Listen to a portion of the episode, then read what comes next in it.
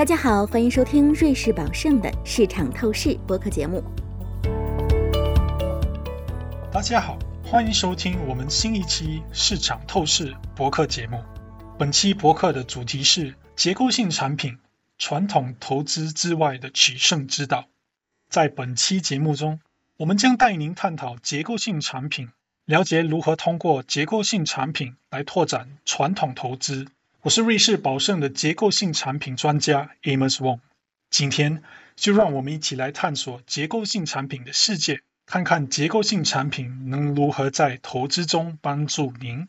今天我很高兴能邀请 Y Mingo 来和我一起做节目。Y Ming 是瑞士宝盛新加坡结构性产品解决方案与销售部主管。你好，Y Ming，欢迎。Amos，感谢你的邀请。在我们深入探讨这个话题之前，有些听众可能首先想知道什么是结构性产品。简单的说，结构性产品是一种投资工具，它是多种金融工具的组合，比如股票、债券和期权等等。在市场中，每个投资者都有自己的特定投资需求，结构性产品的设计就是为了满足投资者们。各不相同的需求是为他们量身定制的投资方案。那么，结构性产品是如何来满足不同投资者的需求，为他们创造价值的？Y 明，你能给我们具体讲几个例子吗？好的，Amos，那我就来具体讲一讲。就像你说一样，结构性产品是为投资人不同的需求而设计的。这些需求包括提高回报。提供下行风险的保护，或者是针对特定市场或资产类别定制窗口等等。当然，这些好处也伴随风险。我们接下来会深入讲解。怀敏，这听上去很有意思。那么，投资者如何利用结构性产品来帮助他们的股票持仓呢？也许给几个例子更直观一些，比如。我的投资组合中，一个公司的股价下跌了二十百分比，那怎么办呢？好的，Amos。当股票持仓下跌二十百分比时，一般来说，当股价有这种幅度的下跌时，投资者在心理上很容易想要卖出这只股票，但是恐慌性抛售很容易造成超卖，甚至是踩搭。一旦卖出，账面浮亏就变成实际亏损了。最好例子就是二零二零年三月的暴跌和之后迅速反弹。在这个时候，投资者如果对于抛售股票犹豫不决，希望等待股价随时间推移逐渐恢复，时间换空间，那么可以选择继续持仓，并在同时买入一些看跌期权。如果股票价格进一步下跌，就可以行使看跌期权，防止进一步亏损。还有另一种结构性产品叫做红利增强型票据 （Bonus Enhanced Note），也经常被用来做成补救策略。投资者可以把自己的股票持仓换成红利增强型票据。如果股价反弹，这种红利增强型票据可以帮助投资者更快地挽回部分或全部亏损。这种票据的机制是：如果标的的股票在到期时的收市价达到或高于预先设定的行使价，这种票据将会支付高额的红利票息，还要加上高于红利票息那部分的商行收益。然而，请注意，如果股票跌破行使价，投资者必须以行使价接受标的的股票交割。那么？反过来，如果这只股票涨了，或者说我的投资回报为正，结构性产品能如何帮助我呢？嗯，如果某只股票上涨了二十百分比，投资者心理上可能会想获利了结，空仓落袋为安。不过，投资者也可以尝试另一种策略，也就是卖出股票持仓的一半，实现部分收益，然后这部分收益买入看涨期权。这种策略呢，让投资者能够锁定持仓的部分收益，同时保留一定仓口，以便股价进一步上涨时获利。那么，最后一种情况，如果股价只是区间震荡呢？这种情况，当股价平稳时，投资者可以考虑股票担保策略，或者是一些受益型结构性产品，比如固息票据。股票担保策略 （Cover Call） 由真股与看涨期权组成。在股价波动不大时，投资者通过这个策略卖出看涨期权，获得权利金收益。但同时，投资者也放弃了看涨期权的行使价上的上涨空间。当股价大幅下跌时，投资者还是会遭受损失。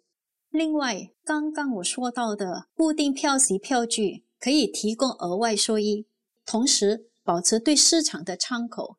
股息票据通常提供比较吸引人的收益率，并且在标得的资产满足特定条件时，可以获得提前赎回。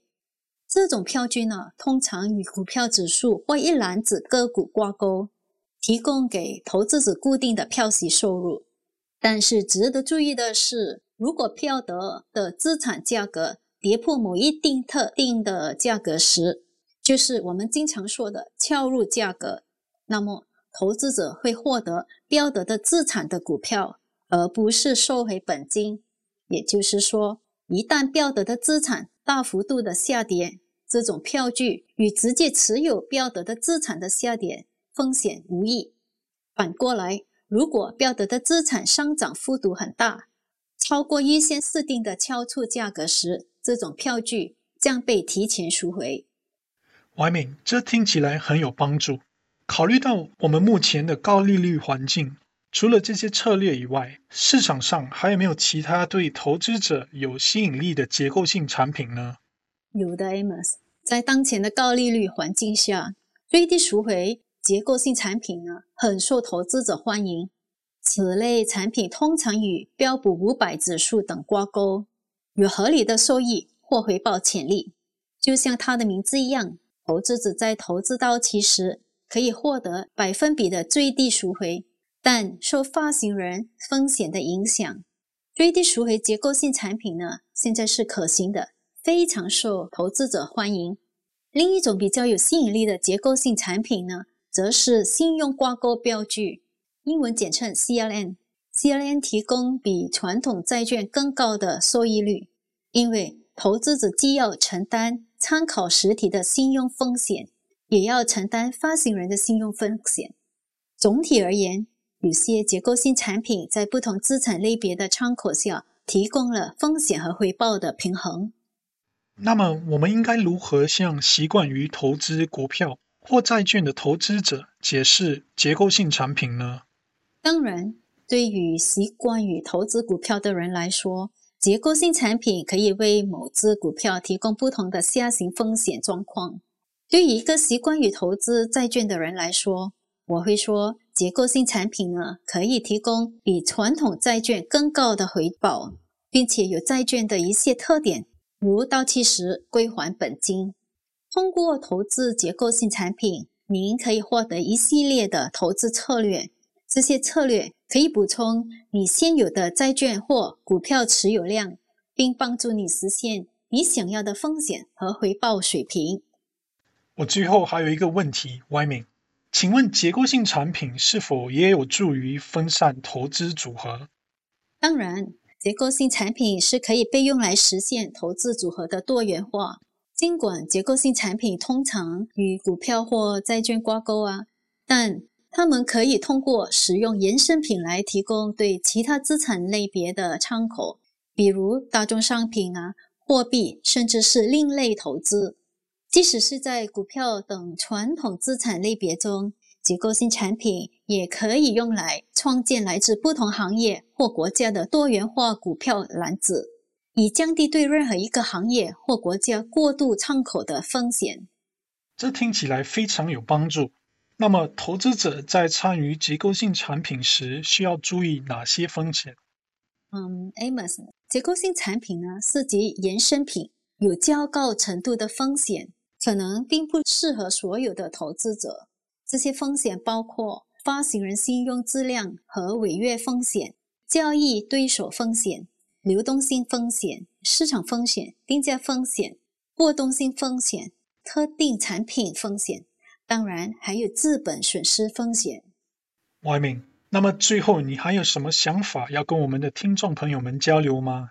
结构性产品不是适合所有人，因此让投资顾问或客户经理来帮助您制定符合你的投资目标和风险承受能力的结构性投资产品是很重要的。通过正确的方法，结构性产品可以成为任何投资组合的宝贵补充，帮助超越传统投资并实现其财务目标。谢谢你，外明。感谢你参加今天的节目，并且与我们分享你对结构性产品的见解。我也感到非常荣幸，谢谢。我仅代表瑞士宝盛银行的全体同仁，感谢您收听本期节目，再见。感谢您收听瑞士宝盛的市场透视。如果您喜欢本期内容，可以通过 Apple Podcast 订阅。随时随地收听我们的节目，欢迎访问 www.juliusby.com，进一步了解瑞士宝盛、我们的团队以及我们的最新观点。我们将在下一期节目中为您呈现崭新内容，欢迎当时收听。以下内容为节目免责声明：本节目中所述信息与观点属营销资料，并非独立金融或投资研究成果。本节目内容仅供参考，并不构成经由或代表瑞士宝盛发出的买卖任何证券、证券相关衍生工具及其他产品，或参与任何司法管辖内的特定交易的邀约、推荐或邀请。对因使用本节目内容而导致的任何损失，瑞士宝盛不承担任何责任。请访问 www.juliusby.com/legal/podcast，了解更多重要法律信息。